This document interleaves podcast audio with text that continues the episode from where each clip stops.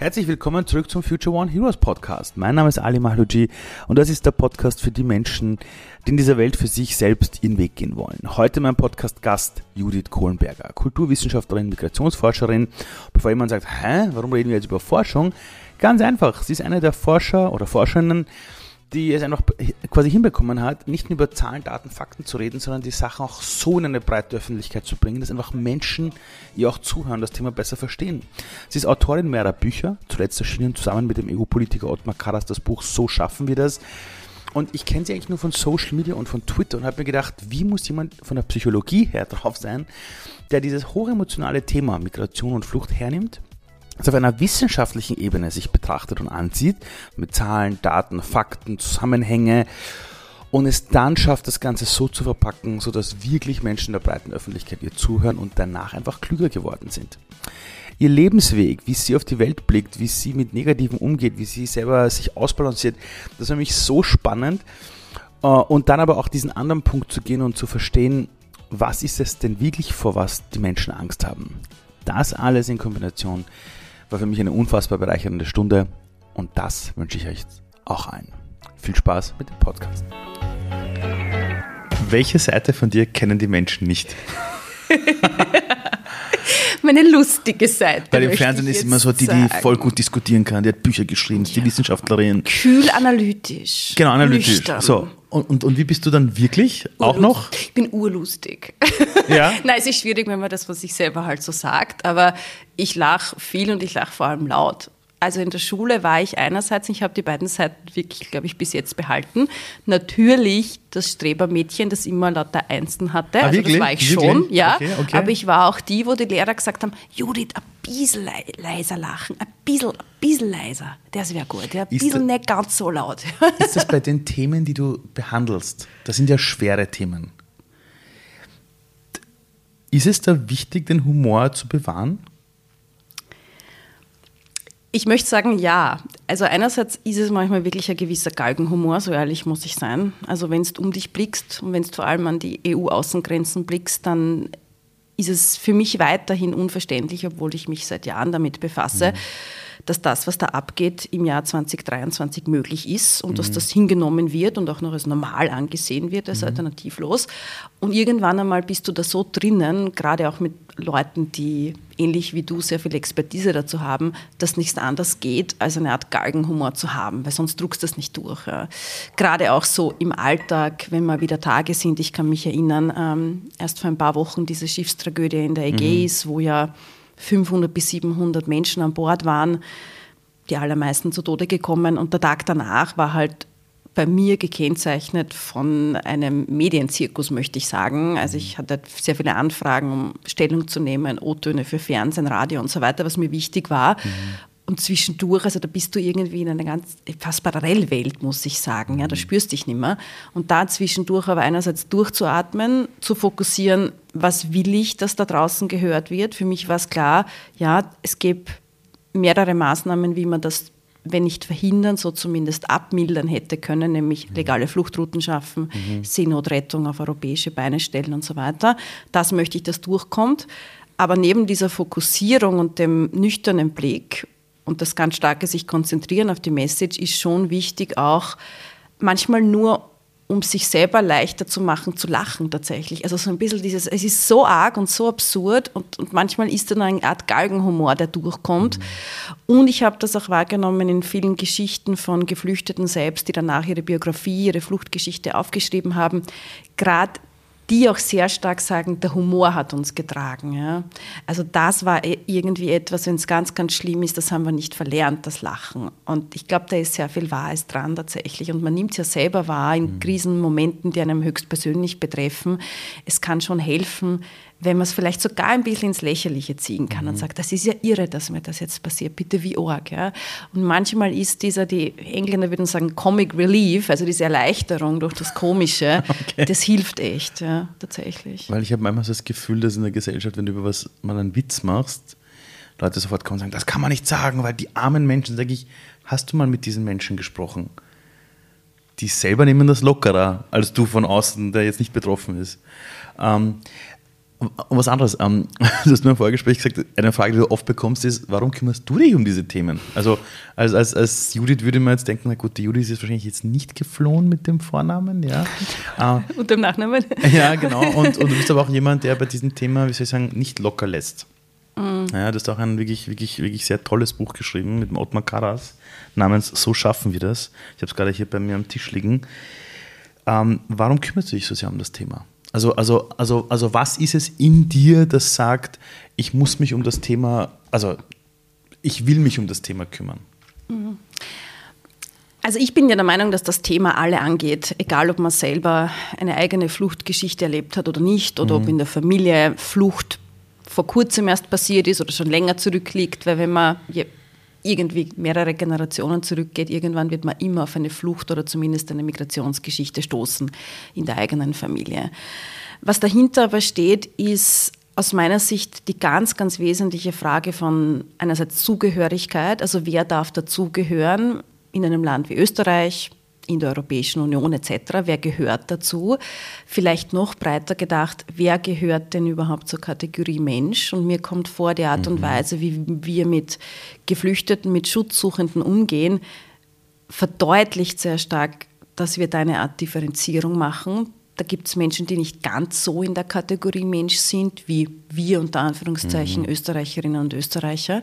Ich möchte Beispiele nennen, nur um es zu verdeutlichen. Ja, ja, 2015 haben wir nicht über Menschen gesprochen, die kommen. Da hat man gesprochen über Flüchtlingswelle, Flüchtlingsflut, Flüchtlingsstrom, mhm. eine Masse, die sich da ergießt über dieses Land mhm. wie eine Naturkatastrophe. Genau. Und das reißt alles mit sich weg, ja, und, und macht alles dem Erdboden gleich. Das mhm. ist wie eine riesige Bedrohung, aber das sind nicht einzelne Menschen, die im Grunde genau das suchen wie wir, nämlich Freiheit und Sicherheit mhm. für sich und ihre Familie. Oder ein rezentes Beispiel, und da fand ich wieder, wenn man da dahinter blickt, dann kommt man sehr schnell zu dieser Dehumanisierung von Schutzsuchenden. Mhm. Im vergangenen Herbst, vielleicht erinnerst du dich, haben wir in Österreich Zelte aufstellen müssen als mhm. Unterbringung für genau. geflüchtete Menschen, weil der Hintergrund war weniger, dass wir keine festen Unterkünfte hatten, sondern dass es einzelne Bundesländer gab, die sich weigerten, die zu öffnen und zur Verfügung zu stellen. Mhm. Und da musste eben der Bund auf diese Zelte zurückgreifen. Und erinnere mich an eine Aussage vom Innenminister Kahner, der gesagt hat, ja, natürlich ist es nicht so, dass man einem Menschen zumuten sollte, im Oktober, November in Österreich in einem Zelt zu schlafen, ist nicht ideal. Aber die, die sind jetzt monatelang auf der Balkanroute unterwegs gewesen, quasi für die passt es schon ein paar Tage. Ja. Und dahinter steht aber zu Ende gedacht genau das. Für unser Eins, ja, die wir da saturiert in Wohlstand leben und ähm, in einem Haus mit Garten wahrscheinlich sogar und so weiter, wäre das unzumutbar. Aber für die, die sind irgendwie in einer leicht anderen Kategorie, mhm. ist, geht das noch. Und ich finde, das ist so das Einfallstor, wo man sieht die Differenzierung. Humorvoll würde man eigentlich sagen, der, der Minister Kahn hat damals noch gesagt, die Leute, die hier in Wohlstand leben, sind Weicheier die halten nichts mehr aus. ja, und jeder Geflohene hält mehr aus. Ja. Also, quasi, also, also würde ich das jetzt als Joke auf der Bühne einbauen. Bei meiner Show würde ich genau mit dem, so. mit dem Hammer kommen. Ja. Fragile Männlichkeit. Ja, komplett. Also, aber sowas von. Ähm, ich glaube, das steht ja. dahinter, weil ich habe das so lustig gefunden, das ist total untergegangen, leider in der Pandemie. Ich verstehe, warum es unter Anführungszeichen untergegangen ist. Unter den Afghanen in Österreich war die Impfquote und ist die Impfquote gegen Corona wesentlich höher als unter den Österreichern. Was? Ja, ja, tatsächlich ist das so. ja, schau, schau sage ich ja, es wurde medial überhaupt nicht aufgegriffen. Ja, die haben eine der höchsten unter allen Nationalitäten, eine der höchsten Impfquoten. Ne? Ich, ich habe da mehrere Erklärungsansätze. Sind bessere Europäer als wir. Das, ein Erklärungsansatz ist, auch das vergessen wir, dass ja die Zivilgesellschaft auch in der Flüchtlingsbetreuung und Flüchtlingsaufnahme in Österreich sowas von stark war und ist. Ja, also es gibt ist, so viele gute Leute, die ich da weiß. tätig sind. Und viele haben auch einfach wirklich diese persönliche persönliche Netzwerke, persönliche Beziehungen aufgebaut ähm, über die Jahre hinweg. Und gar nicht wenige, gerade auch jugendliche Afghaninnen und Afghanen, haben so Mentoren weiterhin. Ja? Und die haben gesagt, so, schau, jetzt gehen wir dahin und jetzt gehen wir impfen und fertig. Also so ein mhm. bisschen diesen Anreiz im positiven Sinne. Aber vor allem auch, glaube ich, tatsächlich diese starke Ablehnung gegen Covid und dieses Schwurblertum im deutschsprachigen Raum ein bisschen hängt es vielleicht doch mit einer Art Wohlstandsverwahrlosung zusammen. Ich habe den Luxus, mir zu überlegen, welche große Weltverschwörung da nicht im mhm. Hintergrund stehen könnte. Und ich habe den Luxus, mich vor einer Spritze zu fürchten. Menschen, die sowas mitgemacht haben, wie des Nachts das Mittelmeer im Schlauchboot zu überqueren mhm. und wirklich am eigenen Leib zu erfahren, mhm. was es heißt, kurz davor zu stehen, die Liebsten zu verlieren oder das mhm. eigene Leben zu verlieren ich glaube, da ist es einfach nicht in der gleichen Kategorie. Mm, ich fürchte mich vor einer Spritze, ja. ja Wenn's, ja. if this is what it takes, her damit, jagt genau, mir's eine. Ja? ja. Ich glaube tatsächlich, das war Na, eine also, Erklärung. Also, wenn ich an meine Kindheit denke, an meine Jugend denke, an meine Familie, wir waren in Dreiskirchen davor mit einer Schlepperbande in die Türkei geflohen und dann mit Amnesty nach Europa und so. Ähm, wir sind extrem pragmatisch erzogen worden von unseren Eltern. Die haben wirklich oft so gesagt, das was funktioniert, das funktioniert und das machen wir und fertig aus. Bei uns gab es niemals dieses, auch als ich dann später irgendwie die Uni gemacht habe, studiert habe und das Ganze, gab es bei uns nie dieses, jetzt sind wir uns zu gut für irgendwas. Also wir haben immer diesen Spruch in, zu Hause gehabt, wenn alles schief geht, wir haben zwei gesunde Hände, gehen wir Boden putzen, wurscht, aus.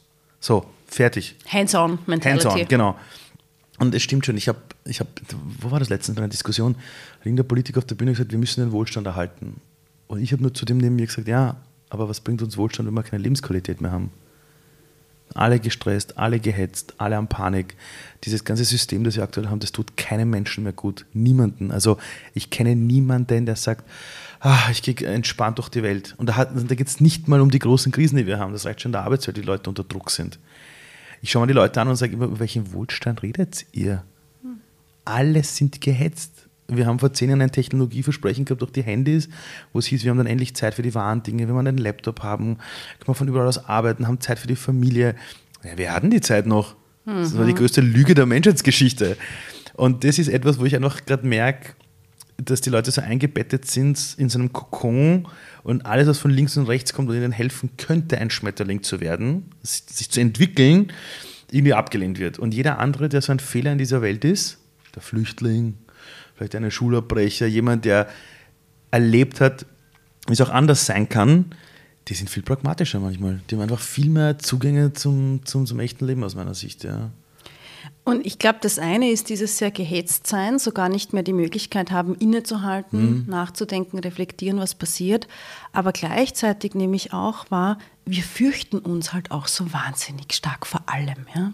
Äh, und ja. diese Furcht und diese Angst, und das wissen leider gerade politische Akteure rechts der Mitte sehr gut zu instrumentalisieren. Nein. Nicht nur in Österreich. Mhm. Ja? Schauen wir uns an, Wahlergebnisse in Griechenland jetzt oder auch das Na, das Erstarken der AfD. Das, ja, ja also ganz, weltweit. ganz schlimm. Und diese Furcht und da mal so zu fragen, was genau ist es denn, wofür steht diese Furcht? Mhm. Ja, woher kommt diese Ablehnung, dieses Ressentiment gegen das vermeintlich andere? Warum nimmst du das überhaupt mhm. anders wahr? Was ist daran anders? Und ich habe damals, ähm, jetzt zu dieser Schiffstragödie einmal noch zurückzukommen, ja. ähm, das war ja in dieser unglücklichen Gleichzeitigkeit mit diesem U-Boot Titan da, das zur Titanic getaucht ist mhm, und wo ja mhm. tragischerweise alle Insassen ums Leben gekommen sind. Und da fand ich so interessant dann, dass einige Medien versucht haben, Psychologinnen und Psychologen zu fragen, warum sind wir so differenziert in der Empathie? Warum fällt es uns leichter, mit Milliardären die Empathie zu fühlen, die darunter tauchen mhm. und da mhm. fiebern wir mit und machen Live-Ticker und so weiter? Und warum haben wir nicht dieselbe Empathie bei Flüchtlingen? Da haben die meisten Psychologen gesagt, na ja, da fühlen wir uns näher. Ne? Und ich fand es so schade, dass selten einer den Schritt gemacht hat, warum fühlen wir uns näher? Warum fühlen wir uns näher einem Millionär, der in der ZIP 2 zum Beispiel sagt, ähm, naja, für mich war die Abwägungsfrage, kaufe ich mir den zehnten Porsche oder mache ich einen Tauchgang? Das ist für uns mehr mhm. nachvollziehbar mhm. als die Tatsache, dass ein Familienvater, mhm. wie gesagt, auf der Suche nach Schutz und Freiheit für sich und seine Familie und aus Alternativlosigkeit heraus diesen Weg übers Mittelmeer wählen muss. Ja? Mhm. Warum ist das für uns nicht nachvollziehbar? Und ich glaube, es liegt auch daran, die Menschen werden fremder gemacht, als sie eigentlich sind. Ja, Weil nichts daran wäre uns fremd, wenn wir in uns hineinspüren würden. Es ist, äh, ja, diese, Geburts, diese Geburtslotterie, die ich immer wieder auch ins Spiel führe, wenn ich so Diskussionen mit Menschen habe, du merkst oder die Leuten klar machst, hey, das könnte auch deine Familie sein, die fliehen musste. Stell dir vor, du wärst aufgewachsen irgendwo im schönen Bosnien, oder Bosnienkrieg. Nicht weit. Bist plötzlich ein Flüchtling. Und dann heißt es immer, naja, das sind Totschlagargumente. Sage ich, Entschuldigung, nein, das sind Hard Facts. Also du hast Glück gehabt und du hast dir bei deiner Geburt nicht in einem Formular ausgesucht, Willst du in Österreich geboren werden oder willst du vielleicht in Syrien geboren werden? Also, also ich hatte kein Formular bei meiner Geburt, wo einer gesagt hat, du kommst jetzt auf die Erde, willst du lieber in eine, in eine gute Familie rein oder in eine, wo, keine Ahnung, vielleicht der Vater krank ist oder so. Und ich merke, dass äh, wir gerade auch eine Welt haben, wo diese künstliche Intelligenz, über die alle reden, uns plötzlich alle vereint, uns die Frage zu stellen, wer sind wir als Mensch? Ich glaube wirklich, dass wir gerade auf ein Zeitalter zusteuern, das für viele hart sein wird, aber wir werden in einer Dekade für uns auf harte Art und Weise die Antwort gefunden haben, wer sind wir als Menschen überhaupt. Weil plötzlich sitzen die Leute hier im Wohlstand und haben Angst vor einer Technologie, die wir selbst erschaffen haben, die uns vielleicht einige Jobs wegnimmt, die vielleicht, ich glaube, sie wird in vielen Bereichen wirklich Gutes machen. In anderen Bereichen wird es so sein wie beim Handy. Die Leute werden Sklaven von dem Ding werden, ja, wie beim eigenen Handy. Und jetzt plötzlich beginnen auch die Leute, denen es eigentlich gut geht, sich die Frage zu stellen, shit, das ist eine Bedrohung, das ist aber jetzt kein Ausländer oder so. Das haben wir selbst erschaffen, das ist Technologie. Oh Gott, wer bin ich eigentlich? Also was macht mich wirklich aus? Was ist der Teil von mir, der nicht ersetzbar ist? Weil mein Bild, ein Video von mir, die Sprache, kannst du mittlerweile alles faken. Ähm, wenn du in dein Leben zurückblickst, ja, und du bist jetzt keine 100 Jahre alt, du bist noch ziemlich jung, ja, und hast eine ziemliche Power, Wann hat denn das bei dir begonnen, dass du dieses, dieses, die Menschen zu sehen, wie sie sind und zu erkennen, da sollte man vielleicht forschen, da sollte man drüber sprechen, da gehst du auch nach vorne und beginnst immer wieder den Leuten vor Augen zu führen, wir dürfen die Menschen nicht entmenschlichen. Wann hat es begonnen bei dir? Also würde ich jetzt mit deiner Lehrerin oder deinem Lehrer reden, würden die schon sagen, du, die war mit 13 schon so? Oder wäre das erst später in der Uni-Zeit, wo die dann sagen würden, die war mit 23 schon so? Mm. Also das konkrete Thema, dem habe ich mich seit 2015 ganz stark gewidmet. Ja. Das ah, war für mich auch okay. wirklich so der Initiationsmoment, wo das begonnen hat, auch wissenschaftlich, dass ich mich damit beschäftigt habe. Und, und davor? Davor habe ich zu ganz anderen soziologischen, kulturwissenschaftlichen Themen gearbeitet und dann bin ich wie die sprichwörtliche Jungfrau zum Kind zu diesem Thema gekommen. Mein damaliger so. Chef hat dann, also es war total spannend, ähm, der Wolfgang Lutz ist ein bekannter österreichischer Demograf, bei dem habe ich da gearbeitet, wobei er war nicht einmal mein direkter Chef, sondern es war in dieser Forschungsgruppe. Und zu ihm ist eine Studentin damals gekommen im Spätsommer 2015 und hat gesagt, ja, sie denkt jetzt gerade nach über Masterarbeitsthemen und das wäre doch ein tolles demografisches Thema. Jetzt kommen da so viele Menschen, was bedeutet das demografisch und so weiter, zu dem was zu schreiben. Und dann hat der Wolfgang Lutz zu ihr gesagt, ja, eigentlich eh, nur es gibt keine Daten und Sie müssen ja empirisch arbeiten, wie Sie wissen, Frau Kollegin, also das kann man nicht machen, weil wir wissen ja nichts, die kommen ja gerade erst. Und dann, glaube ich, das ist jetzt in meiner Imagination, ah. hat das bei ihm so nachgewirkt und hat gesagt, na Moment einmal, wenn es keine Daten gibt, dann wäre es doch gut, wenn wir die Ersten sind, so denken natürlich Wissenschaftler, wer ist der Erste, wenn wir die erheben. Und dann haben wir diesen ersten relativ großen Flüchtlingssurvey, diese große Erhebung Ach gemacht so. unter ankommenden Syrern, Afghanen, Irakern in Österreich. Ja. Da war ich beteiligt und wirklich unbedarfst. Also der Wolfgang Lutz hat mich und eine Kollegin, die ich bis dato gar nicht kannte, zusammengespannt. Die mhm. war von der Ausbildung her Mathematikerin. Und hat gesagt, ihr zwei, ich glaube, ihr habt gerade Zeit. Ich meine, ich hatte keine Zeit. okay. Redet mal miteinander und macht das jetzt. Ja? Und es war natürlich Himmelfahrtskommando, nicht? Innerhalb weniger Wochen einen gesamten Fragebogen in der Übersetzung noch dazu. Ja, ja. Leute, die die Erhebung machen, ähm, über 500 Menschen in diesen Notunterkünften in Wien und Umgebung befragen, Wahnsinn. Daten eingeben, auswerten, das ist irre, nicht? Also, also viele Nachtschichten und so. Es war halt einerseits wissenschaftlich super spannend, weil da bist du plötzlich mhm. was ganz Neues dran. Voll, ja. Aber es hat mir auch gezeigt, dass gerade beim Thema Flucht und Asyl diese, die ganze Debatte von so vielen Mythen und Halbwahrheiten durchzogen ist, wo ich gemerkt habe, da kann ich irgendwie hoffe ich, im weitesten Sinne positiv einwirken, indem ich halt dem ein bisschen was entgegensetze und sage, Moment einmal, wir haben zum Beispiel erhoben, dass der, das Bildungsniveau dieser Menschen, die da kommen, bei weitem nicht so niedrig ist, wie ihr tut und bei weitem sind nicht die meisten Analphabeten, im Gegenteil, verglichen mit der Gesamtbevölkerung im Herkunftsland sind das relativ gut gebildete Menschen, weil die haben die Ressourcen, die Mittel, mhm. um sich die Flucht leisten zu können. Ja? Solche eigentlich ah, logischen ah, Zusammenhänge. Ja, ja, okay. ja, und das, das hat mich einfach, und weißt du, wie das ist, du beantwortest mit dieser einen Studie eine Frage und dann tun sich fünf weitere Fragen auf und die nächste Studie und so. Ja, schon, aber du hättest ja sagen können, ich mache jetzt die Studien, ich gebe das ab und fertig. Mhm. Aber du hast irgendwann begonnen, wirklich als, als Person dem ganzen dem auch ein Gesicht zu geben und rauszugehen. Und ich muss ganz ehrlich zugeben, ich bin ja total dankbar, dass du eine weiße österreichische Frau bist, die da rausgeht, weil würde ich rausgehen, würde ich sagen, ja eh klar, der muss das ja sagen. Ja, das ist, äh, wo war dieser Punkt, wo du gesagt hast, na gut, das eine ist die Forschung, das andere ist aber auch wirklich zu unterstützen, eine Meinung zu bilden. Also wenn du sagst, eine mhm. Tragödie passiert und plötzlich kommen alle Medien zu dir, das ist natürlich fantastisch, weil du auch mit Zahlen, Daten, Fakten auf die Dinge hinweisen kannst. Wo war aber dieser Punkt in dir, wo du für dich gesagt hast, na, nur die Forschung machen ist ein Teil, aber ich, ich muss auch beginnen, selber darüber zu reden. Mhm. Wo war dieser Punkt? Also ich glaube, das vor allem, woher kam das, diese, ja. Das, was Kraft. du jetzt ansprichst, dieser wirklich gute Punkt, das ist total zweischneidig eigentlich, weil ja. ich nehme schon wahr und mir ist das auch wichtig, bewusst und offen zu reflektieren. Ein Mitgrund, warum ich auch medial gefragt werde, ist, weil ich weiß bin und weil ich keinen offenkundigen Migrationshintergrund genau. habe. Ich sage ja immer dann ein bisschen auf lustig, ja, Binnenmigrationshintergrund, um mhm. zu zeigen, wie dumm auch dieses Konstrukt ja, ja. Migrationshintergrund ja, ist, ja, so, aber wurscht, ja.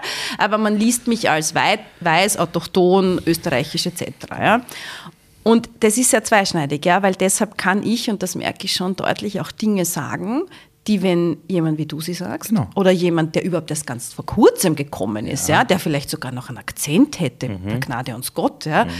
Das würde nicht gehen. Ja? Genau. Da wäre gleich diese Betroffenheit und das geht ja gar nicht. Selbst bei Forschenden, die zum Thema arbeiten und selber geflüchtet sind, heißt es gleich, naja, bei der Studie, der ist ja selber betroffen, nicht? Der kann ja gar nicht genau, das objektiv Genau, deshalb ist es ja gut, weil du das machst, weil du ganz andere Menschen ansprichst, die ich so nie erreichen würde, oder? Ja, und gleichzeitig ist es aber schwierig, dass so ist, oder? Also ich hadere schon immer ich, wieder ich damit, bin muss ganz ich sagen. Dir, es sollte das nicht so wirklich, sein, aber wirklich, ja. Beziehungsweise ich hoffe eigentlich, dass das nur ein Zwischenschritt hin dazu ist, dass wir zunehmend gerade auch geflüchtete Menschen hören und sehen. Und ich glaube, ein bisschen das, was ich erkannt habe, zumindest in der letzten großen Fluchtbewegung, die Österreich betroffen hat aus der Ukraine, da gab es aufgrund vorhandener Netzwerke gar nicht so wenig Ukrainerinnen, die relativ gut Deutsch gesprochen haben. Mhm. Bei den mhm. Syrern waren weniger dabei, weil ja. wie viele Connex gibt es da? Ja? Mhm. Und da war irgendwie doch ein paar Ukrainerinnen und da hat man erkannt, okay, vielleicht fragen wir doch mal direkt die Betroffenen, wie es ihnen geht, was die Fluchterfahrung bedeutet. Und da ist man zusehends, und das fand ich wirklich gut, dazu übergegangen zu sagen, ich kann jetzt nicht ein ganzes Podium zum Thema Flucht aus der Ukraine besetzen, ohne eine einzige Ukrainerin dort zu haben. Mhm. Ja. Und das ist, glaube ich, auch wesentlich, weil es macht einen Unterschied, ob ich jetzt einfach sehr nüchtern und analytisch so Zahlen, Daten, Fakten sage, was gut ist ja, und was ein Teil der Debatte sein sollte, bin ich der Meinung, aber umgekehrt auch wirklich zu verdeutlichen und manchmal manchmal muss man sich dem aussetzen. Also im positivsten Sinne eine Triggerwarnung. Ich bin dafür, manchmal muss man sich triggern lassen am Leben, ja, weil wir haben die Wahl, ob wir uns ja, triggern ja, lassen, ja, weißt du. Viele Leute auf der Welt können sich nicht aussuchen, ob sie sich triggern lassen. Mhm. Da ist das ganze Leben ein Trigger. Mhm. Und das sozusagen sich dem aussetzen zu müssen, ich glaube, das braucht es gerade in äh, westlichen Aufnahmeländern ganz stark. Und das ändert sich zusehends, hoffe ich. Warum aber Jetzt habe ich die Frage ausgeholt. Nein, nein, ich kann ja. Ich gehe wieder zurück zur Frage. Ich lasse dich da nicht aus. Knallharte. Ähm, aber warum ja.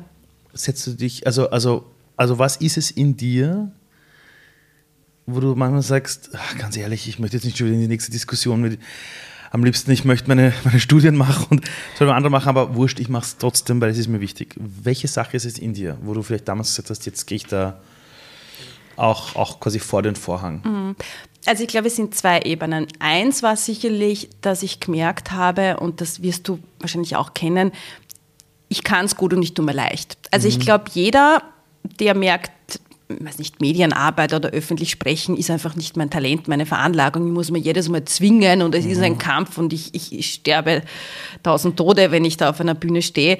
Der wird sich das doppelt und dreifach überlegen, ob er es noch einmal macht. Mhm. Und ich mache es gern und ich glaube, ich kann es auch irgendwie halbwegs gut im Sinne von, wenn man merkt, man kann was, dann tut man sich ja leicht. Ja. Also das ist, glaube ich, das eine, da war einfach ein gewisses Talent da. Das, das kann man sich ähnlich wenig aussuchen, wie in welchem Land man geboren ist. Das andere dahinter, das ist vielleicht doch ein gewisses Sendungsbewusstsein im positivsten Sinne, lässt sich, glaube ich, wenn man es ganz ehrlich zurückverfolgt, auf einen aufgeklärten Eigennutz zurückführen. Also ich glaube tatsächlich, unser aller zur Menschheit Gehörigkeit, diese Zugehörigkeit, die ich angesprochen ja. habe, gehören wir alle zu dieser Kategorie Mensch, ist eigentlich fragiler, als wir meinen. Ja. Meine ist ein bisschen vielleicht fester definiert, weil ich bin, wie gesagt, weiß, autochton, habe einen österreichischen Pass, aber selbst das kann irgendwann nichts wert sein. Das ist ja alles sehr arbiträr. Irgendwas muss es sein, worauf wir uns alle verständigen können, worauf wir uns immer wieder zurückbesinnen können, dass uns Rechte zugestanden werden. Und diese Rechte werden Menschen an Europas Grenzen, aber nicht nur dort, systematisch aberkannt. Und das geht nicht, weil das ist aus meiner Sicht, und historisch gibt es viele Beispiele, ein Einfallstor dafür, dass dann auch die Rechte anderer, etablierterer Gruppen in der Gesellschaft beschnitten werden. Es gibt ein gutes Beispiel. In Polen werden die äh, Rechte von Schutzsuchenden mit Füßen getreten, wenn sie mhm. nicht gerade aus der Ukraine kommen. Und nicht von ungefähr, glaube ich, da gibt es einen Konnex, wurden zuletzt auch die reproduktiven Rechte von Frauen beschnitten, ne? sprich Abtreibungsverbot ja, ja, ja. und so weiter. Ja. Das ist so eine Schneise tatsächlich. Und das sehen wir immer wieder. Auch geschichtlich gibt es da leider gute Beispiele. Und ich glaube, es ist in unser all Interesse, diese, ich sage immer, Brandmeldefunktion, die marginalisierte Gruppen in unserer Gesellschaft erfüllen. Und dazu zählen vor allem geflüchtete Menschen, weil die sind die marginalisiertesten und auch die am hitzig diskutierteste Gruppe. Diese Brandmeldefunktion ernst zu nehmen. Die zeigen an, wie es um Rechtsstaatlichkeit und Demokratie in dem Land bestellt ist. Und das kann irgendwann einmal auch ein Thema sein, das mich betrifft. Ja? Weil auch meine zur Menschheit Gehörigkeit, wie das die Hannah Arendt gesagt hätte, ist nicht in Stein gemeißelt und kann mir aberkannt werden. Ja? Im Vorgespräch haben wir eh kurz darüber gesprochen. In Österreich haben wir gerade einmal seit 100 Jahren Wahlrecht für Frauen. Ja? Bis vor einigen Jahrzehnten äh, haben Frauen die Erlaubnis ihres Ehemannes gebraucht, ob sie arbeiten gehen dürfen. Also komplett, komplett verrückt, ja. Ganz junge Errungenschaften, ganz ja, jung. Ja, es sind wirklich, nämlich wirklich junge Errungenschaften. Und ich sage immer den Leuten, lernst Geschichte. Wirklich, setzt dich mal hin, äh, verzichtet mal heute Abend auf Netflix und schaut euch die Geschichte. Gibt auch gute Geschichte-Dokus. Gibt es auch, ja, oder schaut euch das an. Aber, aber um Himmels Willen, lernt mal die Geschichte unserer Gesellschaft und, und, und, und lernt mal, allein vor 70 Jahren, in der Nachkriegszeit, Europa war in Schutt und Asche. Das war eine ganz andere Welt. Da, da haben die Menschen ganz andere Wünsche gehabt, dass es dem, den eigenen Kindern mal wieder besser geht. Und die haben voll abgeliefert. Ja, und jetzt heute haben wir, haben wir diese Imagination verloren, uns eine bessere Zukunft vorzustellen und versuchen nur zu bewahren. Und wenn einer herkommt und sagt Festung Europa, ja, ja, genau so, genau so. Ähm, jetzt in deine Kindheit zurück, ja, würde ich jetzt der 14-jährigen Judith einen Fernseher hinstellen und ihr zeigen, wer sie heute geworden ist. Was würde die sagen? Ich zeige schon mal die Frau da im Fernsehen, die von allen gefragt wird als Expertin und da so richtig, so, so wirklich, wirklich zu dem Thema steht, auch ein Buch geschrieben hat, das bist du. Was wird die 14-Jährige sagen? Die 14-Jährige war ein sehr verschrecktes Kind, ein sehr unsicheres Kind. Ich meine, 14 ist, glaube ich, jeder. Schwieriges Obwohl du lauter Einser hattest. Ja, ja, aber das geht jetzt zusammen, nicht? Irgendwie sehr strebsam, ja. aber halt jetzt nicht unbedingt die couragierteste. Also ich ah, bin ja eigentlich der feigste Mensch, der ich kenne, nur sieht man es mir nicht an. Wirklich? Jawohl. Ich bin ein unglaublich ängstlicher Mensch bei allem eigentlich, ja. Aber ja, ich glaube, den richtigen Job ausgesucht und sagt. Ja, aber das Ding ist ja, es geht ja nicht darum, furchtlos zu sein, sondern mutig heißt ja, ich bin mutig deshalb, weil ich habe Angst, aber ich schaffe es drüber trotzdem. zu steigen, nicht? ich mache es trotzdem, ja, super. und nicht, weil ich spüre nichts, sondern ich scheiße mich eh an quasi, aber super. so, ja. Also das ist, finde ich, ähm, das ist schon, würde ich sagen, also die 14-Jährige hätte schon gedacht, aha, interessant, wie ist jetzt dazu gekommen. Ich glaube aber tatsächlich, dass umgekehrt Menschen in meinem Umfeld eine gewisse Veranlagung gesehen hätten. Also, dass ich Bücher schreibe oder so, ich habe immer sehr gern gelesen, ich habe immer gern geschrieben. Also ich war sehr lang der Meinung, ich werde Journalistin zum Beispiel. Ja. Ich war ja bitte auch die Chefredakteurin unserer Schülerzeitung. Ja, ah, wirklich? Ich, das bin ich noch immer sehr stolz drauf. Ah, wirklich? Ja, ja tatsächlich. Ah, okay. ja. Ich glaube, es war nur ein Jahr oder so, weil es war halt immer dann sozusagen in der höchsten Schulstufe und dann musste man es übergeben. Ja. Aber bitte, also mein proudest accomplishment. Aber wann wusstest du, was du studieren willst? Ähm, urspät eigentlich. Und ich muss auch sagen, ich bin eigentlich zu meinem Thema urspät gekommen. Wer erinnert dich, 2015 ist jetzt auch erst sieben Jahre her. Das ist nicht lange Und jetzt ja. bin ich ja auch schon 36, darf ich sagen.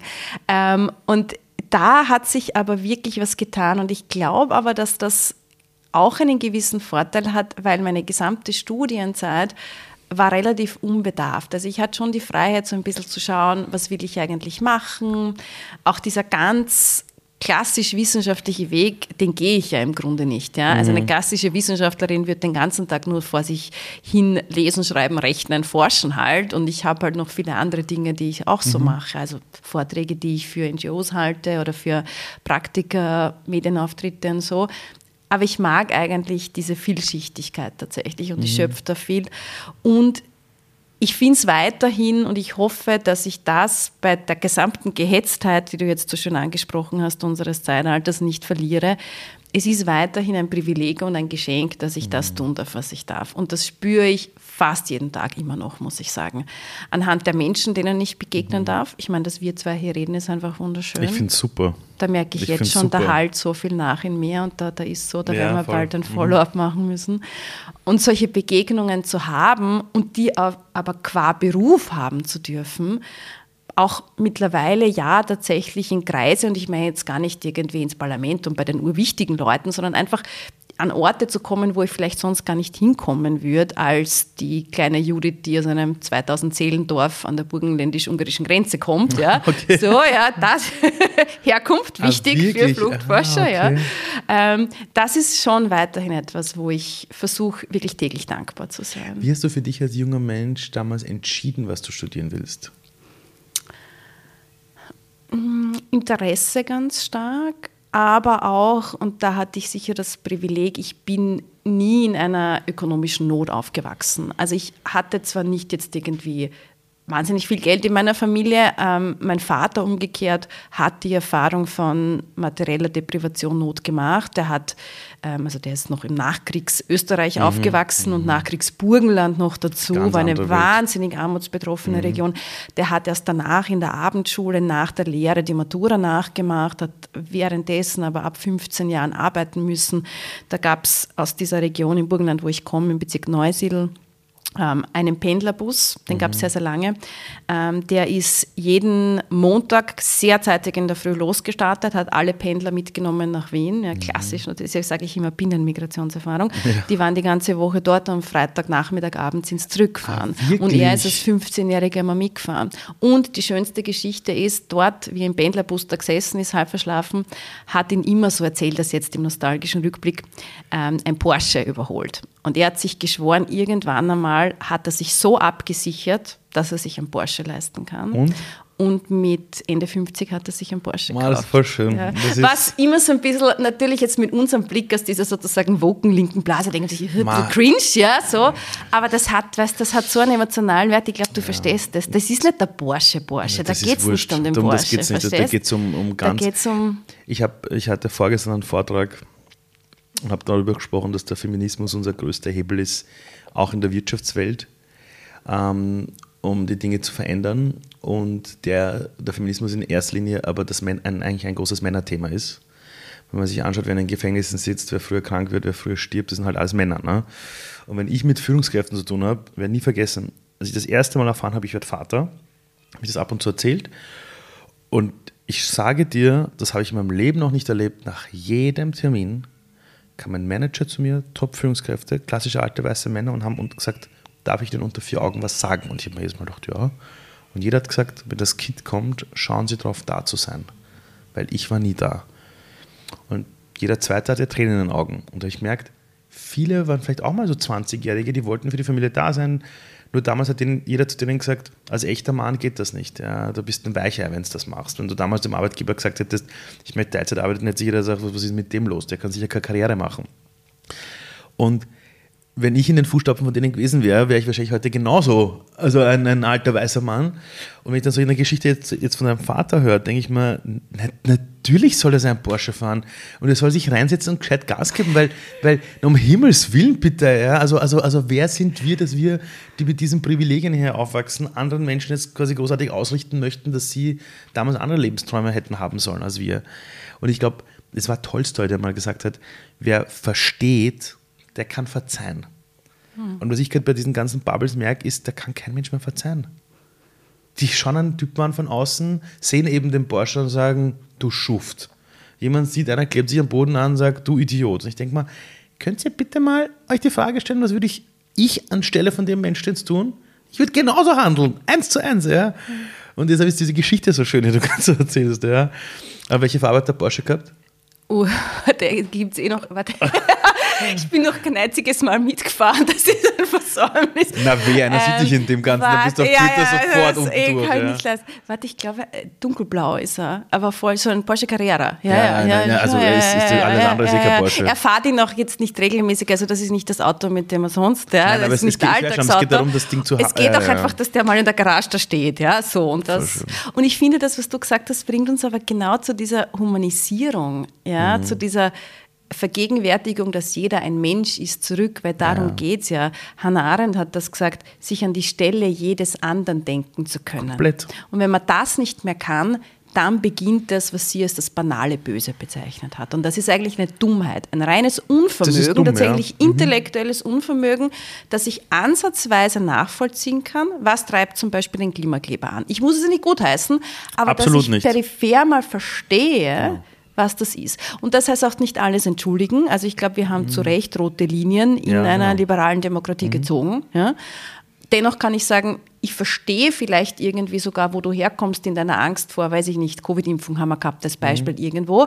Ich finde es vielleicht nicht gut, dass du dann diese Aktion setzt, daraus folgend, aber so ein bisschen diese Offenheit und Durchlässigkeit zu bewahren für das andere, weil in dem Moment, wo man ganz dicht macht, wie du sagst, das wird gefährlich tatsächlich für eine Voll. Gesellschaft. Ich weiß noch, also, also mein bester Kumpel, den kenne ich seit der Volksschulzeit. Sind wir in Simmering gemeinsam aufgewachsen. Seit wir sechs Jahre alt sind. Und während Covid hat er gesagt, er lässt sich nicht impfen. Er hat sich früher gegen alles impfen lassen und da hat er gesagt, es ist, er hat nicht genug Infos und hin und her, er lässt sich nicht impfen. Ich war der Erste, der gesagt hat, steck so die Nadel rein. Ja? Genau konträr. Und wir haben gesagt, ja, und dann haben wir einmal drüber gesprochen und habe gemerkt, ah, ich hätte das jetzt nicht ändern können bei ihm. Er hat gemerkt, er rennt sich bei mir die, rennt gegen die Wand. Dann haben wir gesagt, pass auf, wir fahren einmal im Jahr gemeinsam auf Urlaub immer.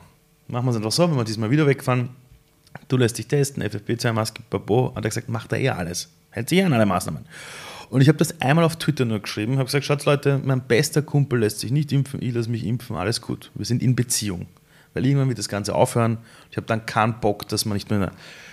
Ich schwöre dir, Menschen, die in hohen Positionen Organisationen sitzen, haben mich auf Twitter beschimpft. Kein Wunder, wenn man solche Freunde hat wie du, braucht mich nichts mehr bei dir wundern. Wie kann man mit so einem Menschen reden? Und ich habe gesagt, wir haben seit über fast 30 Jahren eine Freundschaft. Jetzt haben wir ein Thema, wo wir auseinanderliegen. Soll ich mit jedem Menschen, wo ich thematisch auseinanderliege, brechen? Also da werde ich irgendwann sehr einsam sitzen mit lauter Ja-Sagern. Und dann war Corona gefühlt nach zweieinhalb Jahren vorbei. Wir sind wieder auf Festeln gegangen und ich habe hab dann nur zu diesem Kumpel, zu Michi gesagt, bist du deppert. Jetzt möchte ich mal wissen, wie diese Leute alle mit denen umgehen, die sie in ihrer Familie verstoßen haben, die sie im Freundeskreis verstoßen haben, denen sie gesagt haben, sie sind komplette Idioten. Und das war für mich ein Sinnbild dafür, dass wenn wir es nicht mal intern schaffen, zu verzeihen und zu verstehen, und ich habe auch immer zu Michi gesagt, ich finde es nicht cool, dass du das nicht machst, aber ich liebe dich als Mensch. Das sind zwei Paar Schuhe. Ich finde diese Handlung und das ist deine Sache, aber dich liebe ich über alles, Bruder. So. Und das ist etwas, wo sich, glaube ich, die Menschen immer mehr danach sehnen werden, weil sie durch diese Handlung auch selber weniger gesehen werden. Ja. Ja. Und in dem Beispiel, das du brachtest, fand ich aber schön. Er hat gesagt, ich mag das nicht, das ist für mich, geht gegen meine körperliche Unversehrtheit, Genau. geimpft zu werden, aber dir ist wichtig, wenn ich mit dir mitfahre, dass ich mich teste. Genau, voll. Ich kann vielleicht der Meinung sein, das ist ein Blödsinn, aber weißt du was, weil du mir wichtig bist, mache ich es halt. Ja, und ich habe auch einige gekannt, die selber das alles mein Vater ist ein sehr gutes Beispiel, das Testen auch für blöd gefunden, ja. Ja, sich ja. zwar impfen lassen auch, aber ha hauptsächlich, weil wir, also seine Töchter und seine Frau gesagt haben, mach's. Na gut, mach ich's halt so.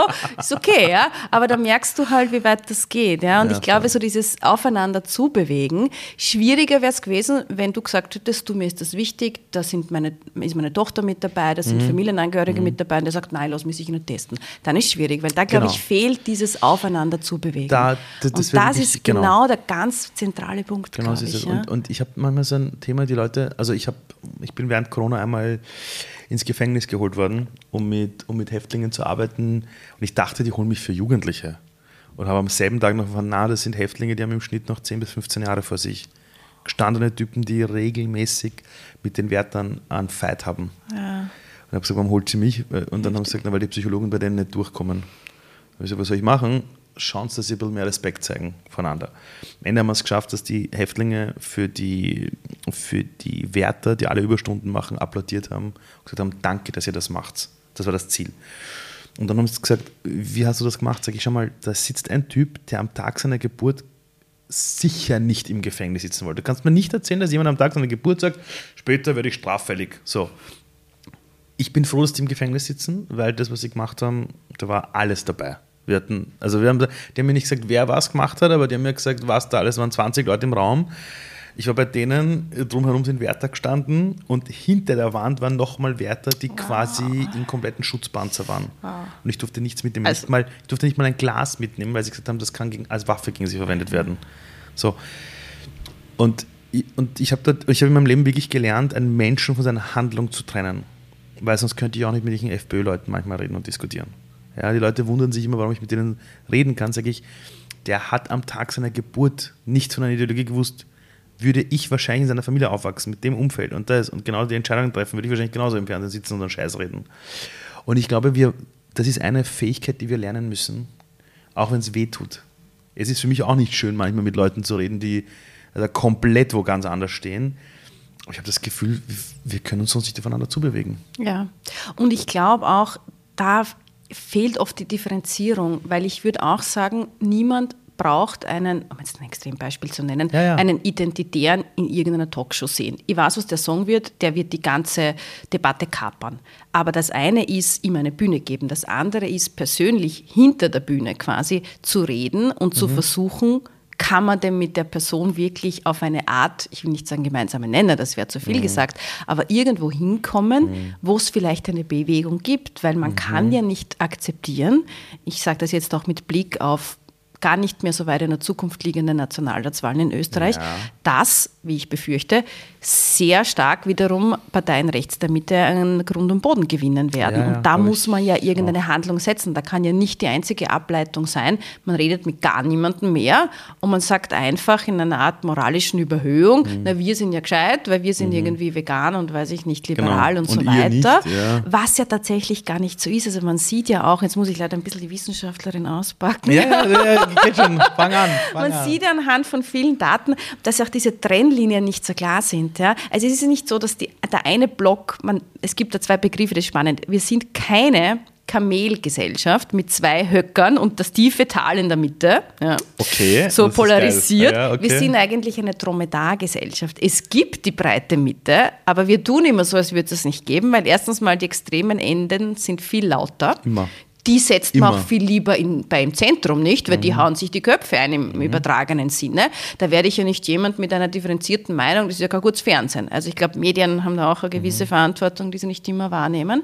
Aber vor allem auch verlaufen diese Trennlinien nicht so klar. Ich kann beispielsweise vegan sein, aber gleichzeitig nationalistisch. Ich kann sagen, Umwelt ist super, Grund und Boden schützen, Natur und so, mhm. keine Ahnung. Aber eigentlich will ich keine weitere Migration mehr grenzendicht. Genau. Das geht. Ja? ja Oder ich kann sogar sagen, hat man letztens gesehen, weil wir die Rechte von gleichgeschlechtlichen Paaren, ähm, homosexuell lebenden Menschen schützen müssen, dürfen wir keine weitere Zuwanderung zulassen, weil die bösen Flüchtlinge sind ja dagegen. Ja? So, bringen uns das Patriarchat vom Ausland. Nicht? Da, das sind Trennlinien, die gar nicht mehr so eindeutig ähm, verlaufen mit all das ist links, all das ist rechts, sondern das ist viel differenzierter diffiziler und komplexer und uns fehlt aber die differenzierte Herangehensweise. Ganz genau, wie du gesagt hast. Ja? Ich, ich erzähle jetzt eine Geschichte. Ich glaube, die habe ich noch nie. Habe ich schon mal erzählt? Oh. 2015 bin ich eingeladen worden bei Pro und Contra. Da war der Tosco Ziel Polizeipräsident. Okay? lang, ein, lang ist ja. Der ist der Gutenus eingeladen worden, damals noch der Robert Miesig und noch irgendwer. Und ich. Spannend, was die alle für Karrieren danach gemacht haben. Irre, oder? Bist du denn am besten Unfassbar, oder? Äh, oder? Ich, ich sitze immer da und denke mal, huh, habe Masen gehabt, ja, bist du deppert. Irre, oder? Der war damals Polizeipräsident, bitte. So. Und ich komme dort in das Studio und einige sagen zu mir, boah, da sitzt der Gutenus, hey, der wird dich fressen. Und dann habe ich nur gesagt, ganz ehrlich, der will wahrscheinlich auch noch ein gelungenes Leben und es wird irgendeinen Nenner geben. Irgendwas. Kommen in dieses Puls 4 Studio, hinten in der Maske, da kommt der Tosco zu, hallo, servus, kurz geredet und so. Da, da ist, ist, der Miesig gekommen, der mir natürlich von den Themen damals einfach wahrscheinlich näher war. So. Und dann kam der Godenus mit so seiner Entourage. So. Und die haben sich sofort bei der Couch irgendwo anders hingesetzt und wir alle, inklusive Ziel, auf der anderen Seite. ich habe mir gedacht, nicht, Alter, wenn das jetzt schon so losgeht, das ist wieder Fetzerei im Fernsehen, ja. Und das, ich habe keine Lust auf sowas. Ich habe einmal das gehabt, never ever. Will ich nie wieder haben. Und ich bin rübergegangen zu dem, Gutenus, werde nie vergessen und habe gewusst, ich weiß nicht mehr, wann das war, der hatte mich Kinder, ne? Und da war irgendwas mit Kindergartenalter. Ich weiß nicht mehr was. Und wir haben plötzlich begonnen, über seine Kinder zu reden. Ich bin hingegangen, habe mich kurz vorgestellt und dann habe ich irgendwie zu ihm gesagt, hey, er hat ja Kinder. Und er so, ja, warum? Und dann bin ich Quatsch, habe gesagt, ja, ich habe viel mit Kindern zu tun und ob das wieder so ist. Und plötzlich haben wir so fünf Minuten, zehn Minuten geredet, nur über Kinder und so. Über seine nämlich. Und wie das so ist und ob er sich schwer tut. Und irgendwas war da, ich weiß nicht mehr genau, weil ich war am Vormittag in einer Schule oder so und habe irgendwas irgendwie so quatscht mit ihm. Und wir sind plötzlich da schon und haben einfach quasi von Mann zu Mann gesprochen über Kinder. Ganz normal. Und ich schwöre, alles in der haben sich da was, was oh, bitte, das gibt's ja nicht. Während der Sendung hat er mich nicht ein einziges Mal angegriffen. Er ist mir nicht einmal ins Wort gefallen. Dann haben alle gesagt, was ist da passiert? Sag ich, ich habe keine Ahnung, aber es kann sein, dass wir einfach davor über ein Thema gesprochen haben, das ihm wichtig war und mir wichtig war. Und, und das war für mich so, hä? Also, also plötzlich war dieses, diese Fronten, die backstage waren, die waren für einen kurzen Augenblick weg, weil es ein Thema war, wo es nicht um Ideologie gegangen ist. Und ich glaube, dass wir die gemeinsamen Nenner wieder finden müssen. Ich habe ich hab wirklich, ich merke, dass Menschen alle ein gelungenes Leben wollen. Keiner wird sagen, ich will nicht geliebt werden. Ich will das nicht haben. Ich will, das, das, das hat einfach keiner. Gell? Mhm. Ähm, mhm. Sag mal, wenn du jetzt an deine Zukunft denkst, was sind für dich so die nächsten großen Schritte, wo du glaubst, das sind die großen Würfe, die man braucht in der Gesellschaft? Ähm, also was ganz, ganz Konkretes und das sage ich in letzter Zeit immer, weil ich wirklich, wirklich der Meinung bin, wir werden zu keiner grundlegenden gesellschaftlichen Veränderung kommen, vielleicht vergleichbar mit damals in den 70er Jahren, als es viel weitergegangen ist im Land, wenn wir das nicht vorher angehen, ist eine Reform des Staatsbürgerschaftsrechts. Wir haben ein ganz starkes Demokratiedefizit in diesem Land, weil ein immer größerer Anteil der Wohnbevölkerung, Menschen, die hier geboren sind, leben, arbeiten, Steuern zahlen, nicht wahlberechtigt sind. Wow. Und das ist in Wien in manchen Bezirken über 50 Prozent. Ähm, das ist ein sehr, sehr hoher Anteil. Aber warum? Also, also, also, also, also die bekommen keine Staatsbürgerschaft. Österreich hat eines der strengsten Einbürgerungsgesetze weltweit. Eines mhm. der strengsten. Und es ist für viele Menschen, die auch wirklich hier geboren sind, schon aufgewachsen sind, gar kein anderes Land kennen, wo halt die Eltern eingewandert mhm. sind und man bekommt ja die Staatsbürgerschaft der Eltern, sehr schwierig aufgrund gewisser finanzieller Hürden. Du brauchst einen Einkommensnachweis, mhm. ähm, dann gibt es Gebühren, die du zahlen musst. Du musst einen durchgehenden Aufenthalt nachweisen. Wenn du zwischendurch mal wieder im Ausland bist, fängt es neu zum Zählen an. Es zählt ja die Einkommens, das Einkommen zahlt zählt Haushalt und nicht nur du selber, wenn du in einer WG lebst und da ist ein anderer, der Mindestsicherung. Na, ja, es ist absolut absurd, ja. Also ganz, ganz absurd und es gibt äh, viele Kollegen von mir, die wirklich dazu forschen. Rainer Bauböck zum Beispiel ist einer der Staatsbürgerschaftsexperten weltweit und der hat auch gesagt, im internationalen Vergleich hat Österreich wirklich eines der strengsten Einbürgerungsgesetze. Und das führt dazu, dass ein immer größerer Anteil, weil die Gruppe wächst natürlich, nicht wahlberechtigt ist. Jetzt bedeutet das, denkt ihr das zu Ende, was das demokratiepolitisch bedeutet, dass nämlich unsere gewählten Politiker, Politikerinnen, die in der repräsentativen Demokratie für uns ja die Gesetze machen, aber wir sind ja Volk, wir das souverän, nur mehr von einem kleinen Teil legitimiert sind. Ja. Plus, es ist eine Verzerrung zu Ungunsten der urbanen Bevölkerung und zu Ungunsten der jüngeren Bevölkerung, weil Menschen mit Migrationserfahrung sind tendenziell jünger und leben eher im urbanen Feld. Das heißt, die Interessen, die man in ah. Ballungszentren hat und die anders sind, als wenn man am Land lebt, ja, die Interessen der jüngeren Bevölkerung sind ja auch andere als die der älteren. Die sind nicht so abgebildet, verhältnismäßig, wie es sein sollte. Das ist ein ganz, ganz großes Thema. Das steht hinter allen anderen konkreten politischen Fragen. Hast du da auch vor, bei diesem Thema genauso darauf hinzuweisen? Also hast du für dich auch immer so dieses, was sind meine großen Themen, womit gehe ich raus? Oder kommt das bei dir aus der Intuition, aus dem Gefühl, aus einer inneren Logik heraus? Ich möchte nämlich ein bisschen verstehen, wie du so deine Welt gestaltest, weil ich sehe dich immer auf Social Media und denke mir so, bist du nahestieg, geht da mit dem Thema raus, mit dem Thema raus, jetzt hast du da gerade ein Buch geschrieben zu dem Thema. Ich würde gerne verstehen, wie du für dich entscheidest, wo steckst du jetzt die Energie rein. Mhm. Das ist, befürchte ich, noch immer keine rationale Entscheidung, sondern immer dann, wenn mich was grantig macht, ich mir denke, das ist so unfair. Das kann ja echt nicht sein. Wie ja, geht aber, denn das? Aber dann, ist, aber dann ist das eh die Königsklasse. Ja, ja. Ich, Meinst ich, du? Ich, ich, war, nein, ich, ich habe ich hab gestern bei einem Leadership Circle Zeit verbracht mit einem, das war ein Berater von Obama. Und der hat vom Dalai Lama eine Auszeichnung bekommen für Humanity. Und der hat gesagt, die Kunst, die große Kunst ist es, zu spüren innerlich, was ist das, was für mich ein Problem darstellt. Und ich möchte, dass es das Problem irgendwann nicht mehr gibt. Deshalb verändere ich was.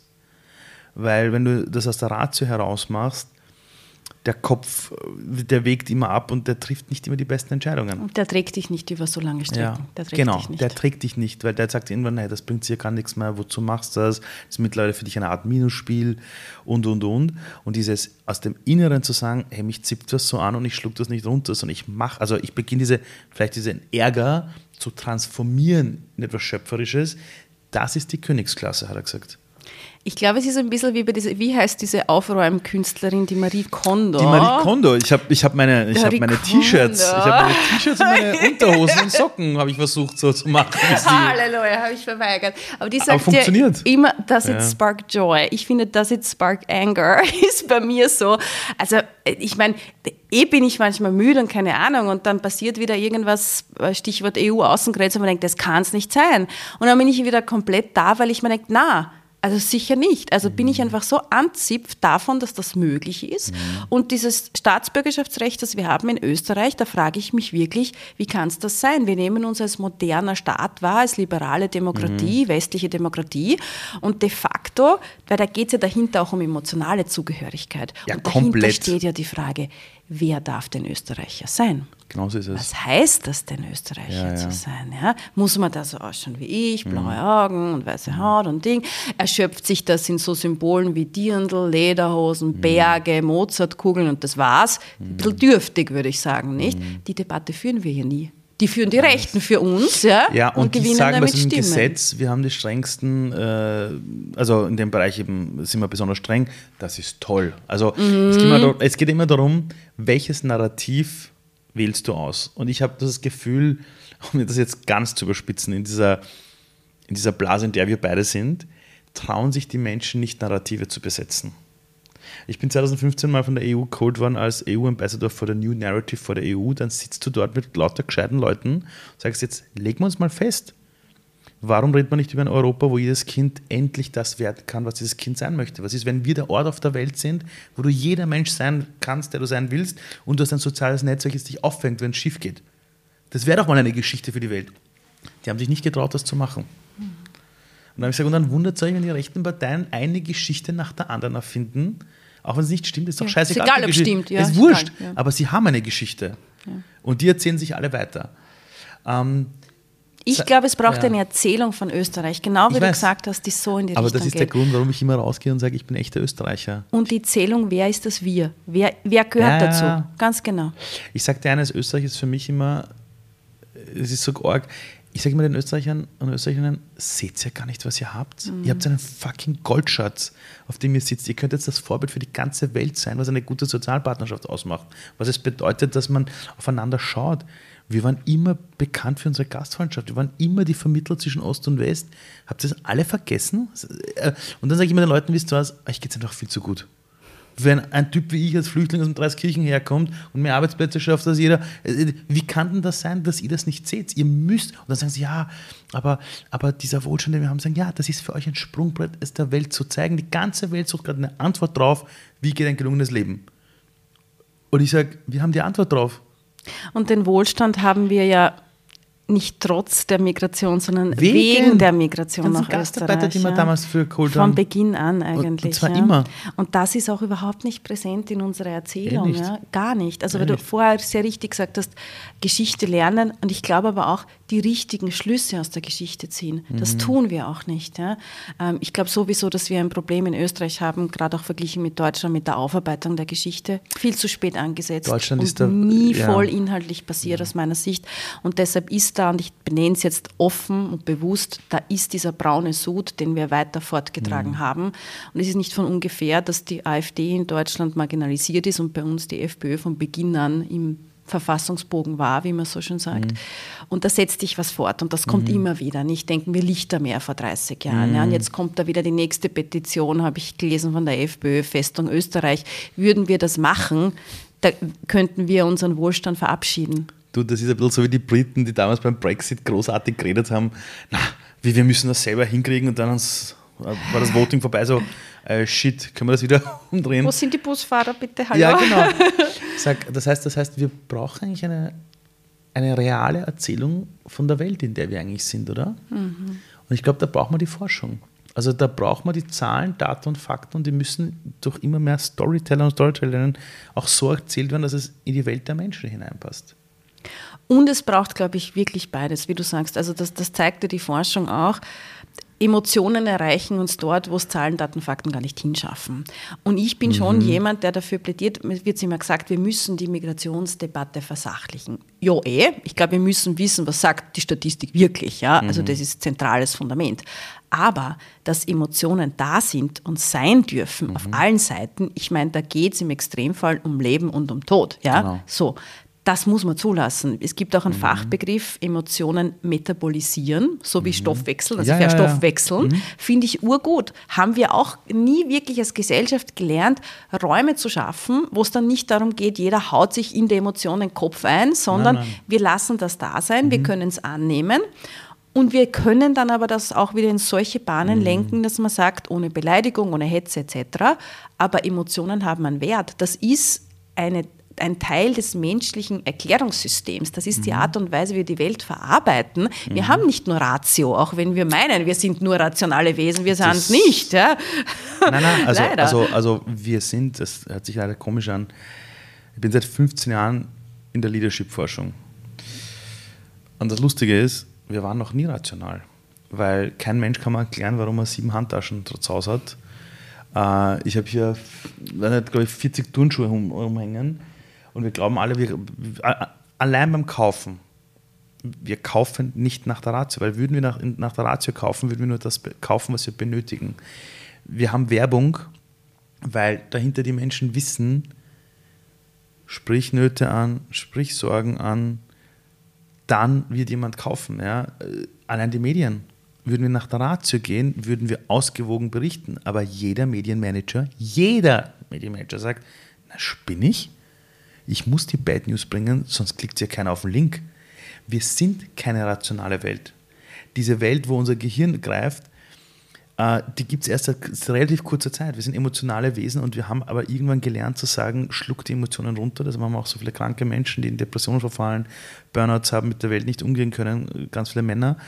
Und das, was du gesagt hast, dieses, ich glaube, Emotionen, was? Metabolis Metabolisieren. Ja, das ist das Hauptthema, dass du, wenn du mit Menschen zu tun hast, zuerst ihren Ärger, Trauer, Verlustängste, Wut erlaubst und sagst, da gibt es einen Wertschätzungsboden dafür. Du darfst so denken, du hast jeden Grund.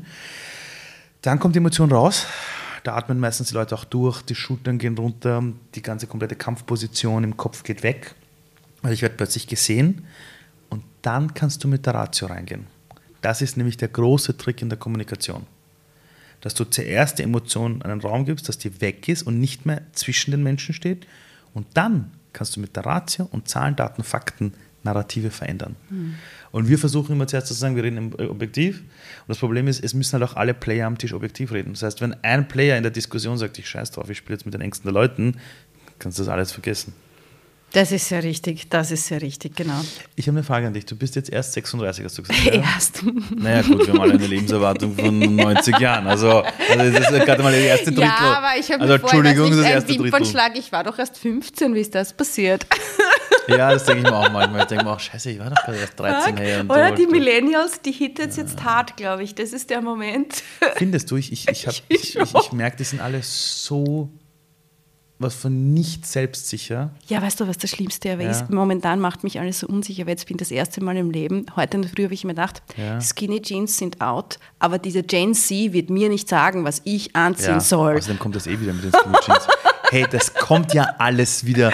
Ja, dann, wenn wir 70 sind wahrscheinlich. Hey, der, der Kumpel von mir, der hat von seinem Papa und seinem Opa alle Klamotten aufbewahrt. Mhm. Und ich sagte immer zu ihm, wozu hast du diese Altkleidersammlung? Sagt er, Ali, das kommt eh wieder. Ja, eh. ja, was ich für tolle Bootcut-Jeans hatte, ja, aber kommt wieder, kommt wieder. Äh, Nein, kommt alles aber wieder. die Skinny-Jeans habe ich mir jetzt auch. Wieder. Ich kann keine Skinny-Jeans anschauen, weil dann schaue ich aus wie ein Knackwurst. Ja. Das, das, geht bei mir nicht. Ja. Du sag, ähm, jetzt sagen wir, und du wirst 100, okay? So. Aber irgendwann wird es uns beide nicht mehr geben, ja? Wenn die Menschen irgendwann mal über dich nachdenken und sagen, ja, der hat damals geforscht, hat das und jenes gemacht, an was sollen sie sich zurückerinnern bei dir? Mhm. Also, ich mache noch einen Zwischenschritt. Ja, was so ein Live-Goal von mir ist, ich glaube, bin eh gut unterwegs, ist, wenn ich dann so 70 bin ja. und eine alte weiße Frau, dann glaube ich, haben wir es zumindest gesellschaftlich so weit gebracht, dass nicht mehr nur so wie jetzt aus den bekannten Gründen vor allem die alten Männer auf dem Boden sitzen, mhm. sondern da sitzen schon die alten Frauen mit dabei. Und da sehe ich mich so, so Anneliese Rohrer-Style. Ja, so, das möchte ich dann einmal noch mitnehmen. Da kann ich auch ja. leichter, wenn ich 70 bin, vielleicht noch leichter die Dinge sagen, die ich sagen will. Weißt du, jetzt bin ich halt ein bisschen kontrollierter ja, manchmal Kinder und noch. ältere Menschen können sagen, was ja, sie wollen. Auf die Phase freue ich mich sehr. So frisch pensioniert, voll da und einfach scheiß mal nichts mehr. Genau, ja, so, das, genau. das wird leibend. So, ich glaube, das ist das größte Glück des Lebens. Ja, ja. Deshalb schaue ich auch, dass ich sehr lange gesund altern kann, damit ich das voll mitnehmen kann. Sehr also gut. bitte, das ist sozusagen Zwischenraum.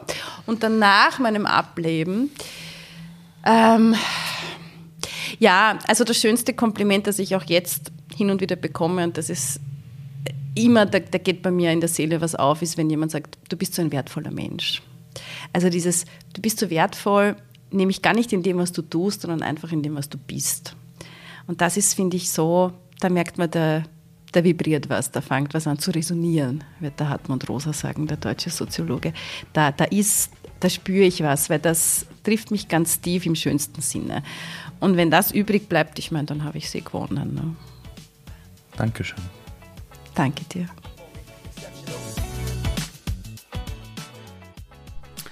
Ihr seht, wir können der Welt jammern, wir können sagen, alles ist schlimm oder wir tun was. Genauso wie Judith Kohlenberger. Ich hoffe, diese Story war für euch genauso inspirierend wie für mich. Und wenn ihr euch jetzt denkt, hey, ich möchte selber Bäume ausreißen, ich möchte selber was tun, ich weiß aber nicht wie und meine ganzen Rollenbilder halten mich zurück, hey, genau für dich haben wir Future One Heroes gemacht. Das Drei-Monats-Programm, das Menschen einfach dabei hilft, wirklich ihren Weg zu gehen, herauszufinden, wer bin ich, aber auch dir dabei hilft, deine inneren Kräfte zu mobilisieren, um zu verstehen, warum du mit diversen Talenten oder Potenzialen geboren worden bist und warum genau du diese in dieser Welt rausbringen musst, um die Welt besser zu machen. www.futureone-heroes.com Natürlich auch in den Shownotes verlinkt. Ja, und jetzt wünsche ich dir noch eine wunderbare Woche bis next week. Ciao, ciao.